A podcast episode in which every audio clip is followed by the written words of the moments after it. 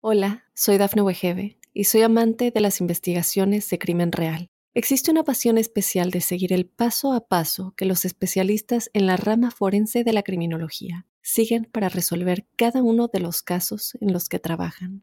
Si tú, como yo, eres una de las personas que encuentran fascinante escuchar este tipo de investigaciones, te invito a escuchar el podcast Trazos Criminales con la experta en perfilación criminal, Laura Quiñones Orquiza, en tu plataforma de audio favorita. Óyenos audio.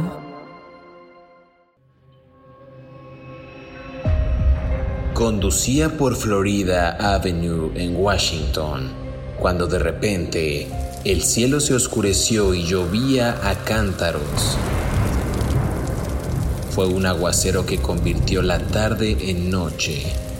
Jarvis Cato llevaba una gorra de chofer y Jesse Striff pensó que él era un taxista. Lo llamó y se subió a su auto. Jarvis sonrió cortésmente. La avenida estaba desierta. Todos habían corrido a refugiarse para salir del diluvio. Media hora después, Jarvis dejó el cuerpo desnudo de la niña en un garaje cercano y siguió conduciendo.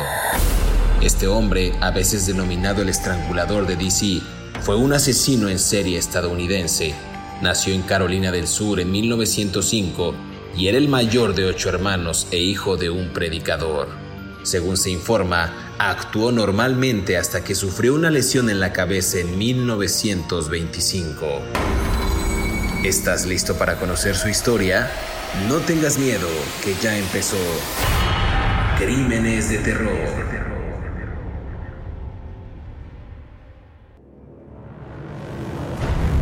Bienvenidas y bienvenidos a Crímenes de Terror.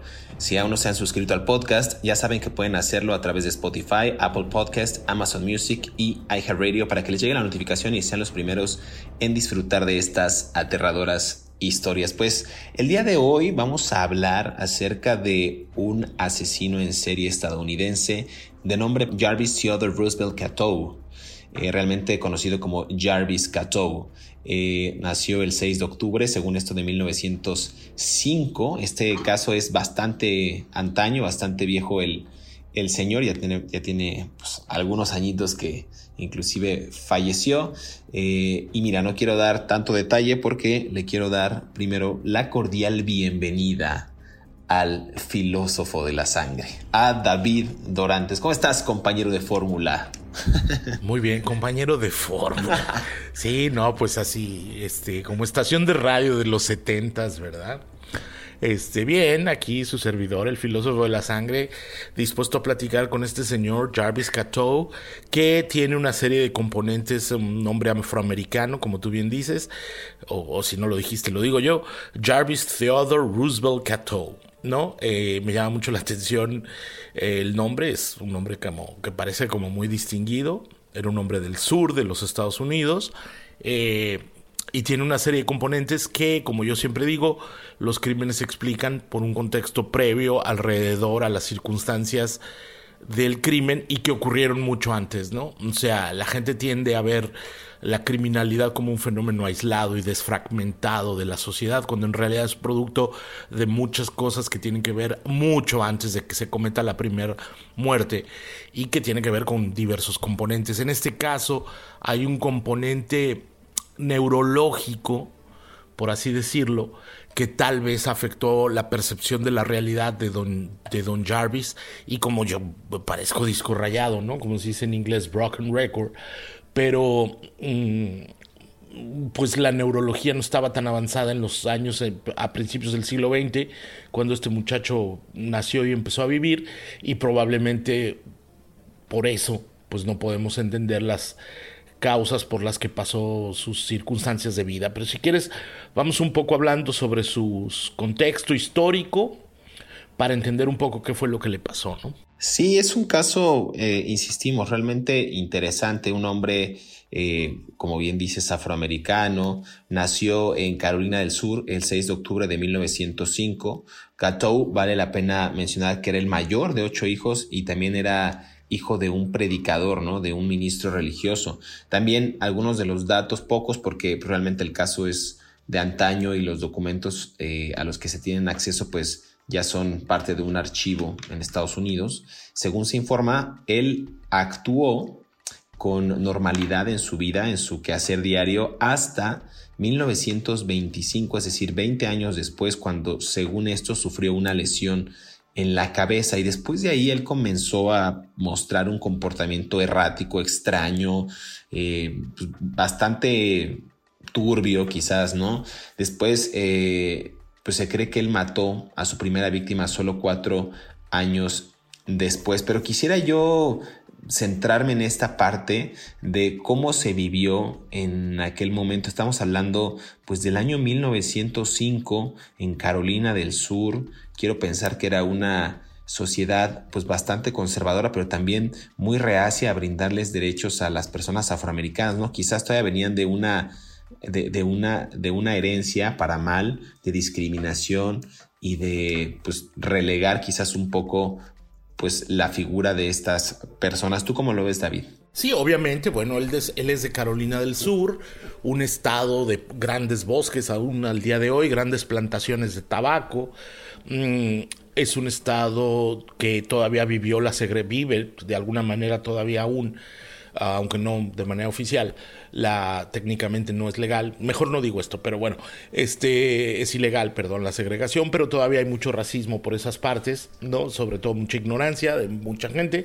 Y bueno, pues imagínate en los años, principios de los años 20, eh, la guerra estaba en, Este muchacho nació en 1905, tenía 10 años cuando el mundo empezó a, desmoronarse en una crisis que devendría en la Primera Guerra Mundial. Cuando tenía 20 años eh, eh, se golpea con la cabeza con algo, no está muy claro con qué, y él empezó a referir que tenía eh, brujerías, ¿no? que le habían hecho alguna brujería porque su comportamiento no era normal. ¿no? los registros de la época dicen que él se tenía un comportamiento extraño y errático, ¿no? Era una persona que, avísame porque no te veo bien, ahorita te tengo que ver de ladito. Este, tenía un comportamiento errático, extraño, eh, empezó a exhibirse públicamente, esto quiere decir que mostraba sus partes genitales a la gente en las calles, ¿no? Eh, lo arrestaron por algunos delitos menores de manejar mal, de manera errática también. Y bueno, pues es, si tú sales encuerado a la calle, desnudo, pues sí, está raro, ¿no? Digo, a menos que te guste el exhibicionismo, ¿no? Pero este señor decía que él tenía, sentía un, un, un, embrujo, ¿no? Que le había pasado algo. Ahora, el sur de los Estados Unidos, pues no es precisamente la cuna del progresismo intelectual científico mundial, ¿no? Eh, no es Estocolmo, ¿no? Eh, aquí la gente eh, donde yo vivo pues todavía creen muchas supercherías, ¿no? Este, que pueden ir desde la brujería hasta el, hasta el, fundamentalismo religioso más, más absurdo, ¿no? Eh, y negacionista de los procesos científicos. Entonces todo esto fue caldo de cultivo y además este señor era hijo de un pastor, yo no voy a cuestionar la fe de las personas, eso es infinitamente privado y personal.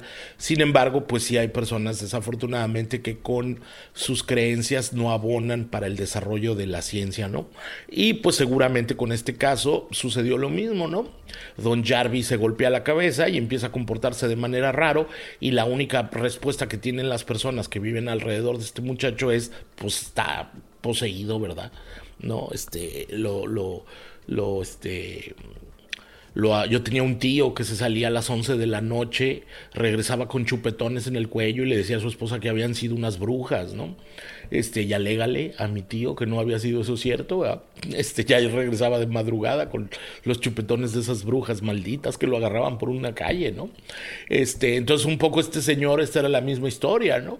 el, el, este señor la, ciencia no estaba preparada en términos neurológicos para responder al padecimiento que tuvo este, este, este muchacho y que pudo marcarle, eh, se le desconchinfló algo a lo mejor en la, en, la mente y no pudo desarrollarse de manera normal, ¿no? Y eso, pues tampoco, además tampoco había los medicamentos probablemente, porque no había los médicos que lo que lo, este, que lo cuidaran y que lo observaran, ¿no? Entonces todo se quedó en, pues está embrujado. Y sale a correr a la calle encuerado porque está embrujado. ¿no? Y se le anda y anda mostrando sus partecitas a las vecinas porque está encuerado. Digo, está embrujado. Entonces anda manejando como loco por todos lados porque está embrujado. Y así se acabó la historia, ¿no? Cuando en realidad lo que le sucedía a este hombre pues podría haber sido algún padecimiento neurológico producto de aquel golpe, ¿no? Y para la época era, e, es importante recalcar que pues, no había tantos avances científicos y quizás no se le presta la atención como hoy día a la salud mental, ¿no? A, la par que eh, a la salud física, ¿no? Eso es lo, lo, lo, interesante. Entre 1935 y 1941 se cree que este hombre, Catou, violó y asesinó al menos a ocho mujeres y por el último de estos crímenes, ya hablaremos de ello más adelante, pero fue ejecutado a través de la silla eléctrica. Con el paso del tiempo nunca se supo el número real de víctimas de Catou, se especula que pudieron haber sido numerosos asesinatos en diferentes áreas. Eh, sobre todo en 1929 cuando se muda al área de DC a vivir con su hermano, ¿no? Según el modus operandi también del que vamos a ahondar en el siguiente segmento, él se hacía... Eh, pues eh, tenía como una especie de, intención de agarrar a las personas eh, en sus espacios, en sus habitaciones para hacer algún tipo de, trabajo. Digamos que tenía como una doble identidad eh, y a estas personas las estrangulaba hasta la muerte. Déjame hacer una pausa, David Orantes, y regresamos aquí a Crímenes de Terror para seguir conversando acerca de Jarvis Theodore Roosevelt Cato. No se despegue.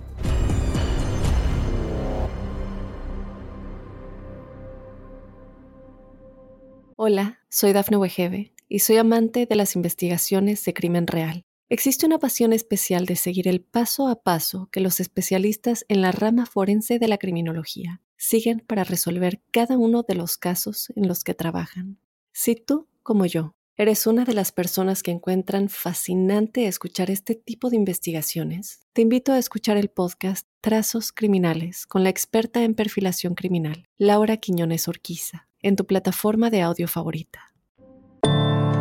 Si bien se desconoce el verdadero número de víctimas de Jarvis Cato, se especula que podría ser responsable de numerosos asesinatos en el área de DC después de mudarse allí en 1929 para vivir con su hermano. Según el propio Cato, su modus operandi era visitar a las caseras haciéndose pasar por un elemento de limpieza y una vez que lo llevaban a una habitación para hacer un trabajo, las estrangulaba hasta la muerte. Este hombre cometió violación, estrangulamiento, también de una mujer afroamericana de 65 años de edad. Otro hombre había sido condenado y ya había cumplido una sentencia de 5 años. Y en realidad, Jarvis Cato era el culpable de este homicidio. Sigue escuchando la historia de Jarvis Cato aquí en Crímenes de Terror.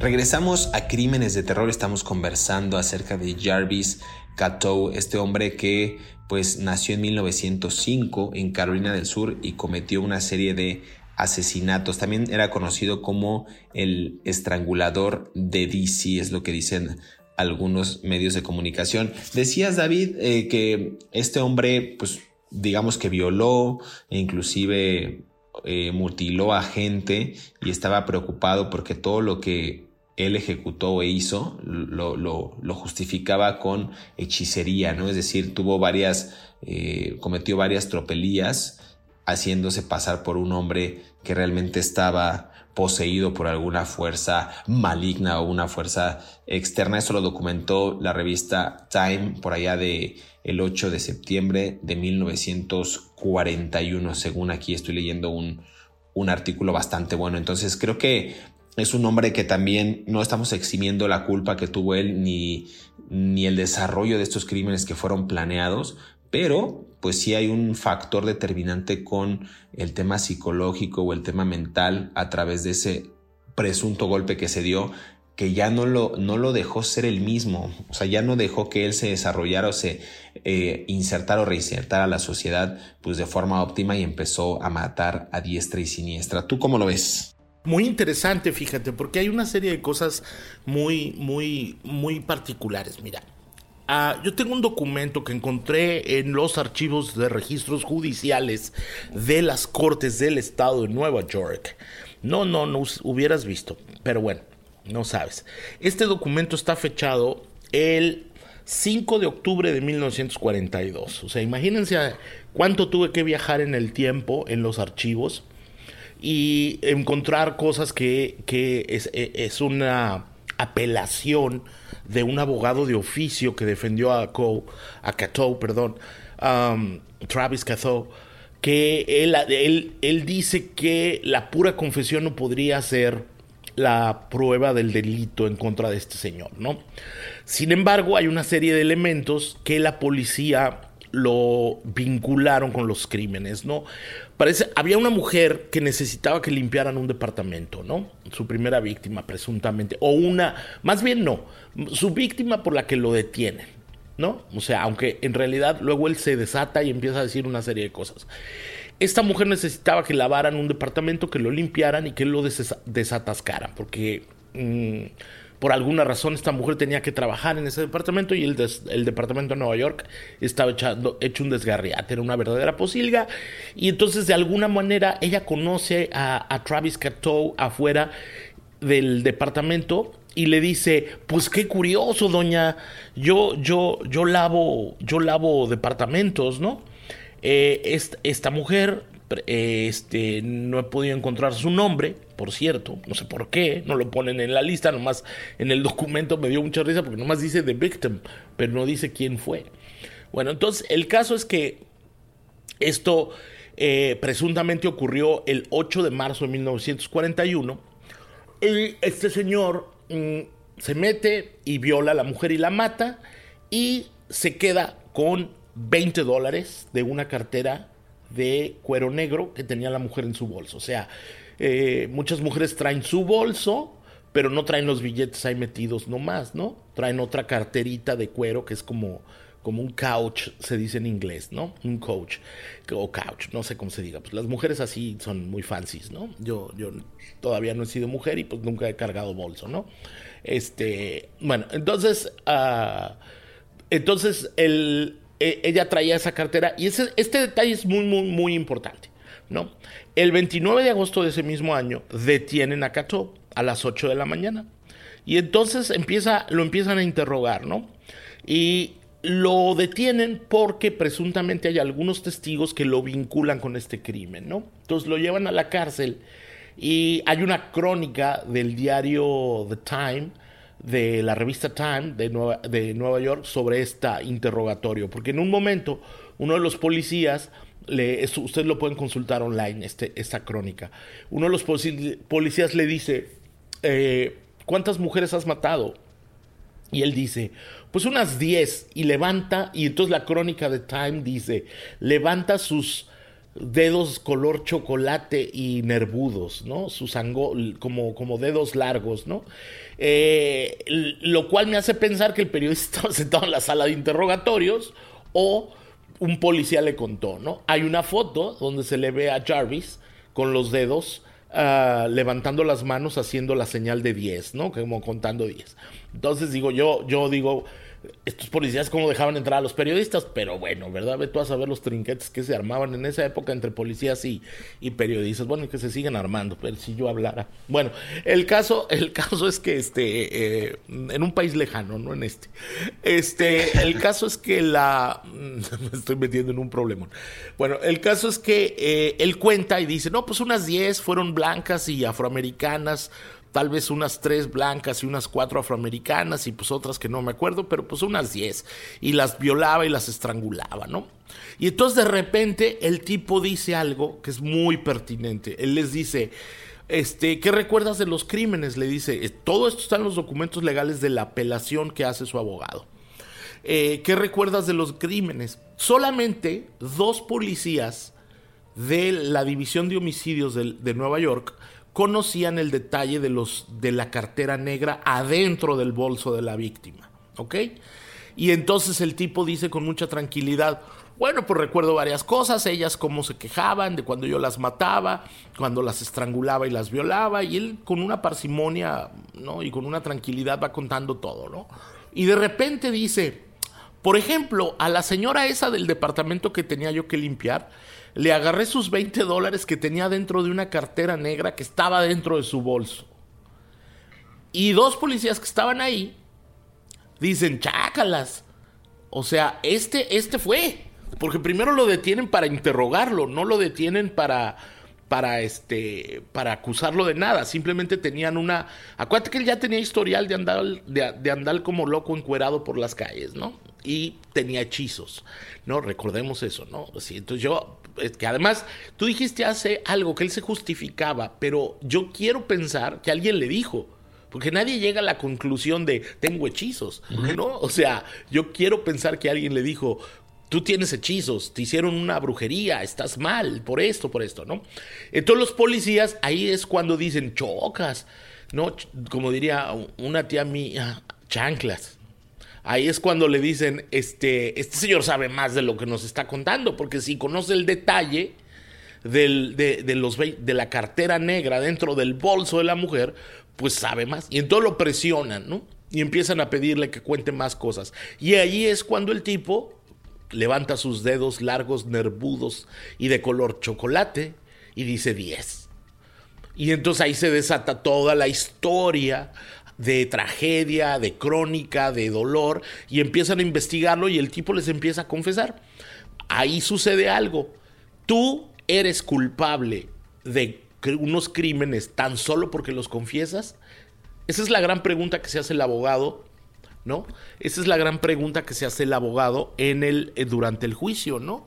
Este, porque dice, o sea, él, confiesa, pero ustedes tienen que probar que él es culpable con pruebas científicas, ¿no? Y aquí es cuando este hombre, a mí me parece interesante el, el relato, por eso yo no, no interrumpí, es que después de que él confiesa, eh, las autoridades le dicen, bueno, pues a ver, vamos, vamos al lugar de los hechos y retrata el crimen y cuéntame cómo fue y demás, ¿no? Entonces a la mañana siguiente, alrededor dicen que a las 10.30 de la mañana el acusado llevó a los oficiales eh, sin ayuda hacia el apartamento donde se cometió ese crimen y pues era necesario que pues, conociera el edificio para ver cómo eran las paredes, las, las, escaleras, que les narrara absolutamente todo, ¿no? Y él describió los muebles que habían sido retirados, nuevamente declaró que había tomado el billete de 20 dólares del bolsillo de la cartera, ¿no? De este, de cuero negro. Entonces, Aproximadamente una hora más tarde, según dice este mismo documento que, que, refiere David Orantes, que me hizo el favor de compartírmelo,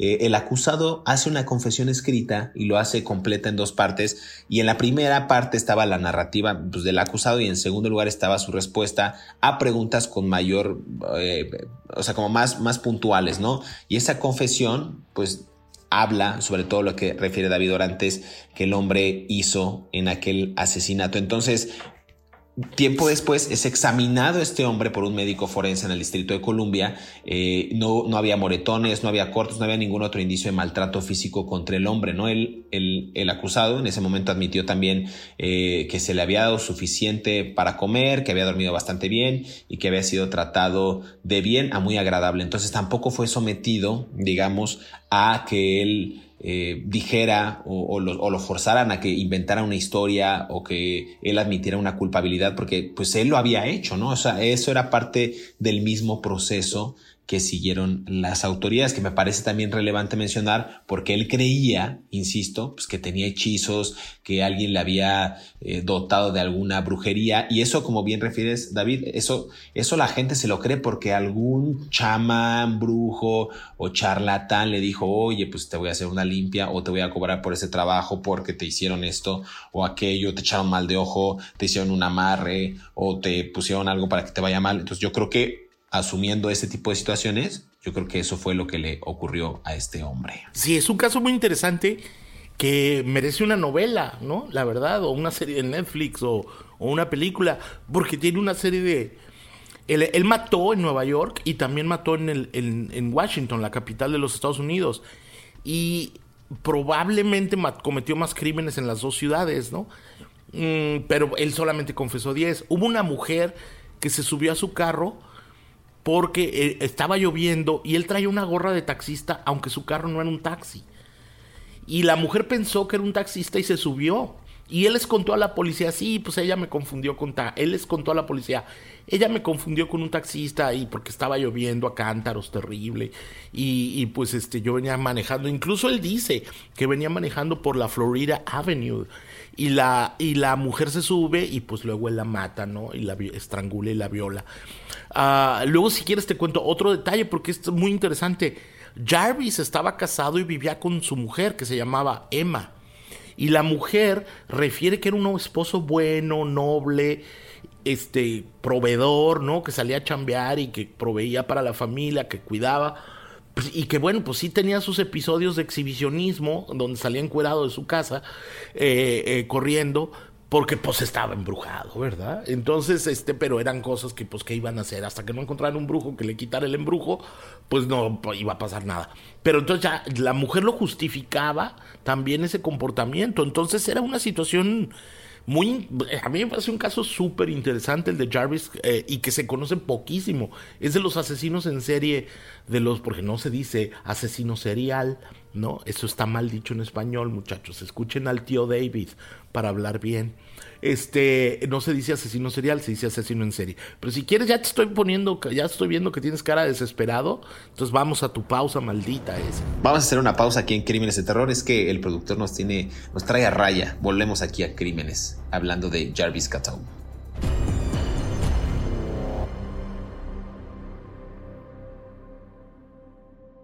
Hola, soy Dafne Wegebe y soy amante de las investigaciones de crimen real. Existe una pasión especial de seguir el paso a paso que los especialistas en la rama forense de la criminología siguen para resolver cada uno de los casos en los que trabajan.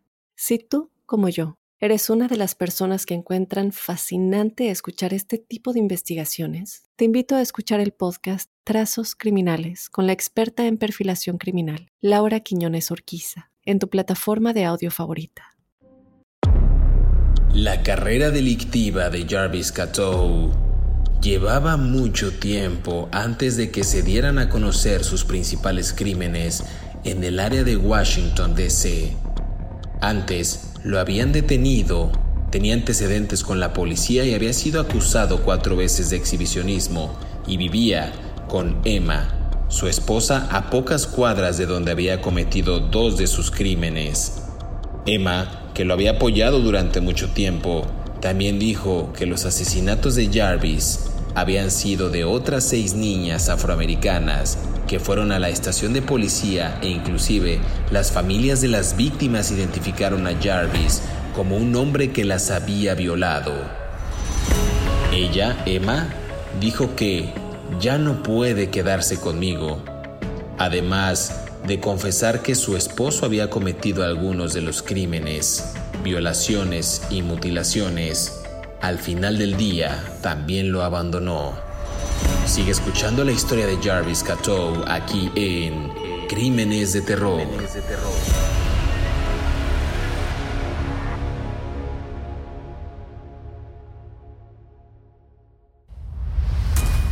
Regresamos a Crímenes de Terror, estamos conversando acerca de Jarvis Este caso eh, en serio merece, como dice David, una serie, un gran libro, un compendio de historias en alguna plataforma porque no tiene reparo. Es algo realmente interesante ver cómo se gestionó eh, pues esta idea de que él estaba embrujado, hechizado o poseído por alguna fuerza extraña o maldita.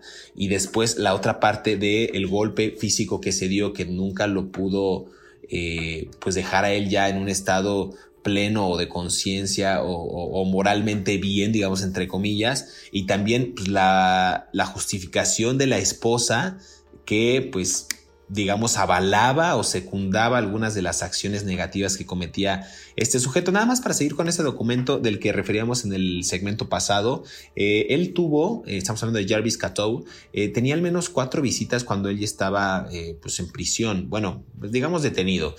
admitió que la policía lo había alimentado, lo había tratado bien, que había dicho la verdad y que lo que él hizo, pues lo hizo solo, no, no lo hizo en complicidad o en contubernio con, con alguien, no quería un abogado y que quería únicamente que rezaran por él. Entonces, durante las 30 horas críticas posteriores al arresto, la policía también testificó por unanimidad, pero con la diferencia de los detalles de que el acusado durmió lo suficiente, que nunca parecía fatigado, que lo vieron comer tres veces, inclusive cuatro veces, y que la comida probablemente se, se lo dejó bajo la rutina habitual otras dos veces. Entonces, pues era un sujeto, insisto, que estaba plenamente, o al menos cínicamente consciente de que había cometido esos crímenes. David Orantes, el filósofo de la sangre.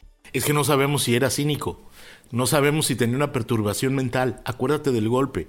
Ojo, no lo estoy justificando en sus crímenes, ¿no? Pero el cinismo sí tiene un componente de, de, de, conciencia, pues, ¿no? O sea, no lo estoy justificando, ¿no? Este señor mató mujeres, las violó y las estranguló, violó niñas. Esto se supo después, pero, pero, pero, pero no estoy diciendo que actuara con cinismo de sí, soy un criminal malvado.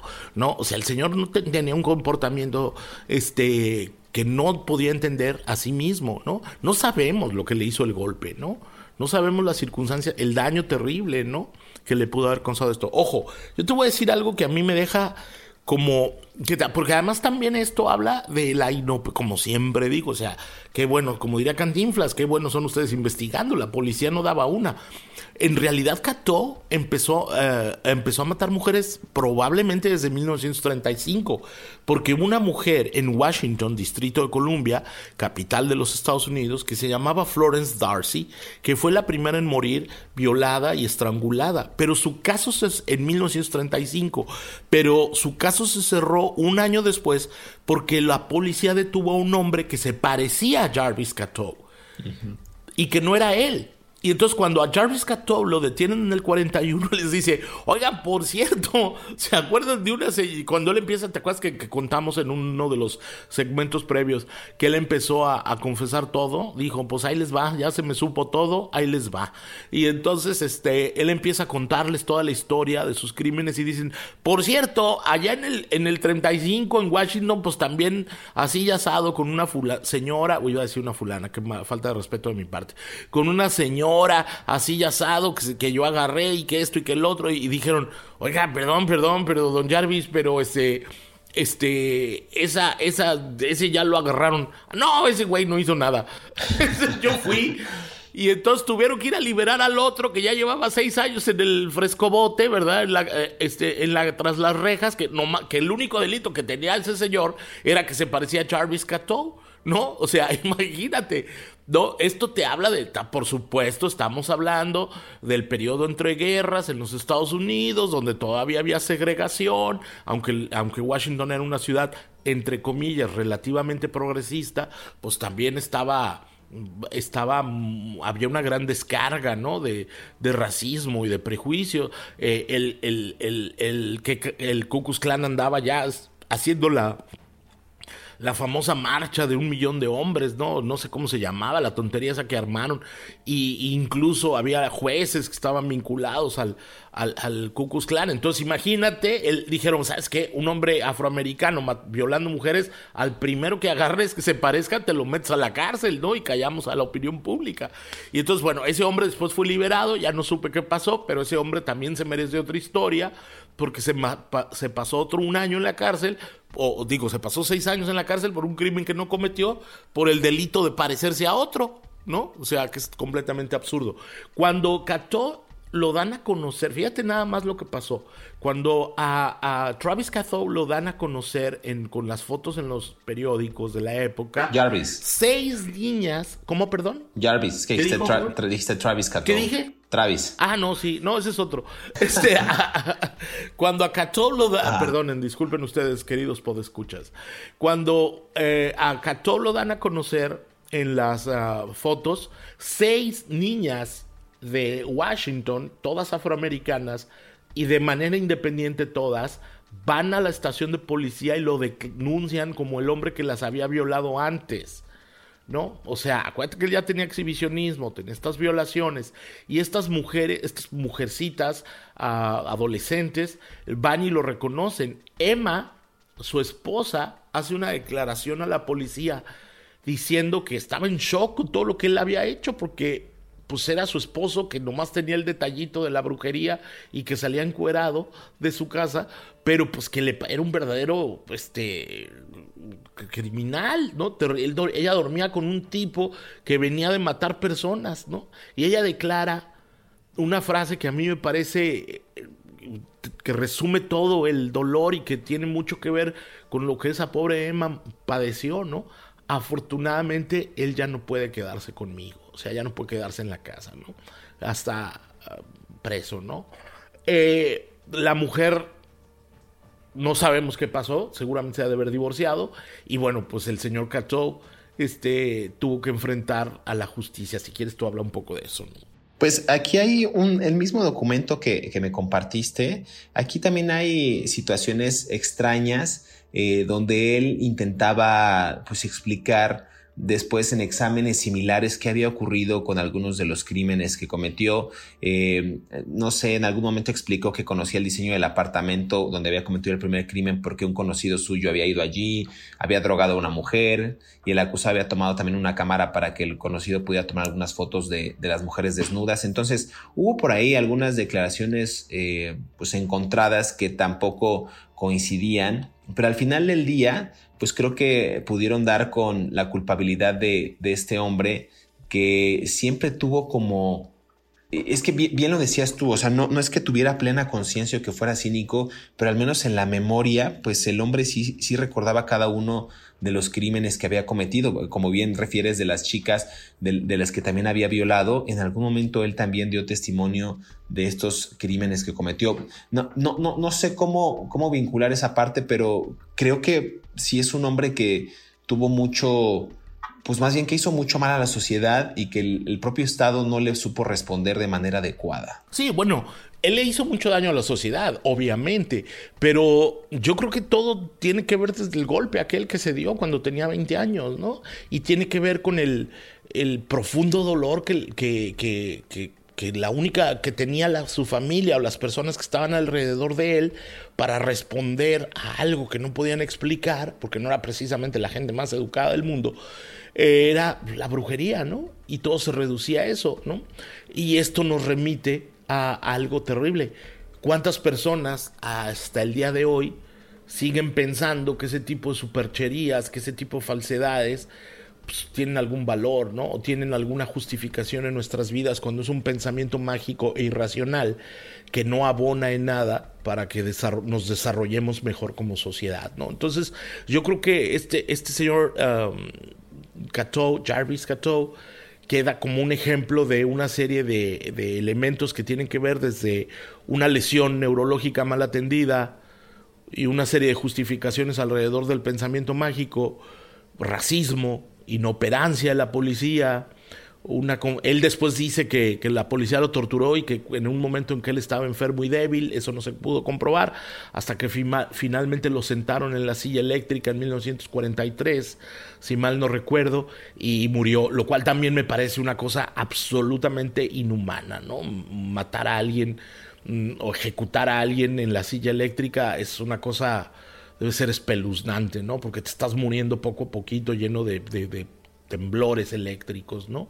No estoy justificando, yo no justifico para nada la pena de muerte, porque me parece que no es una solución, ¿no? Para la sociedad.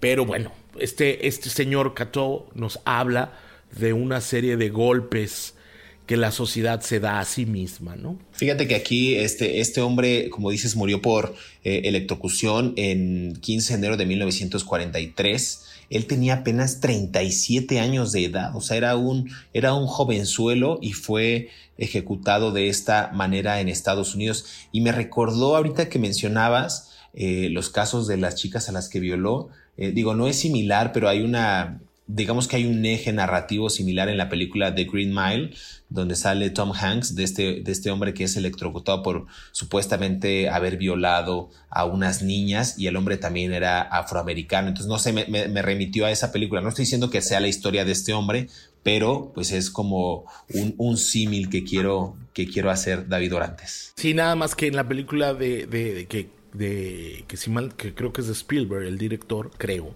que está basada en un libro de este escritor de novelas de, terror, Stephen King. Eh, el hombre era, era inocente de verdad y Cato no. Ahora, le habrán achacado a, este señor, a, Jarvis Cato, crímenes que no cometió.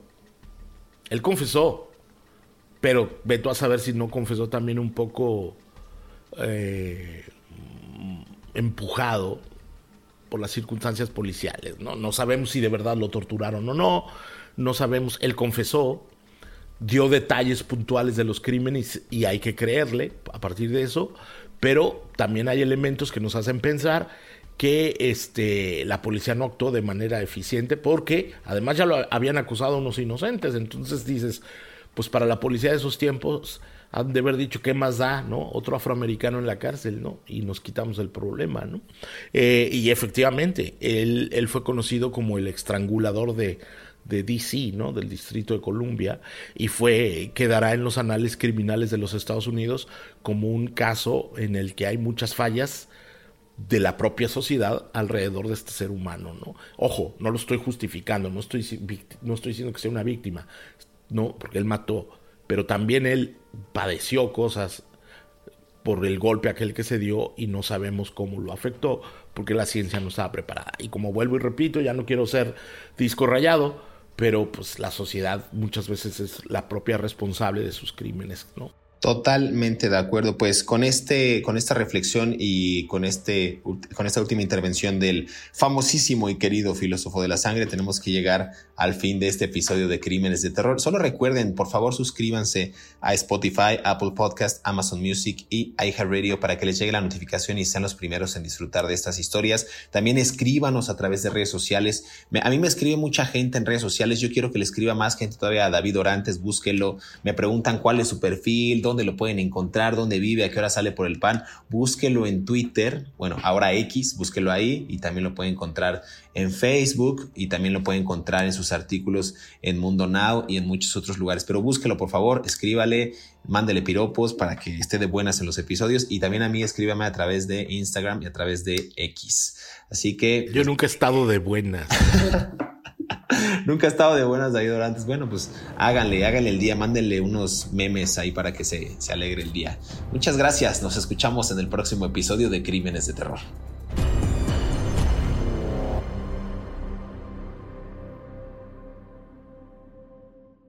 Hola, soy Dafne Wegebe y soy amante de las investigaciones de crimen real. Existe una pasión especial de seguir el paso a paso que los especialistas en la rama forense de la criminología siguen para resolver cada uno de los casos en los que trabajan.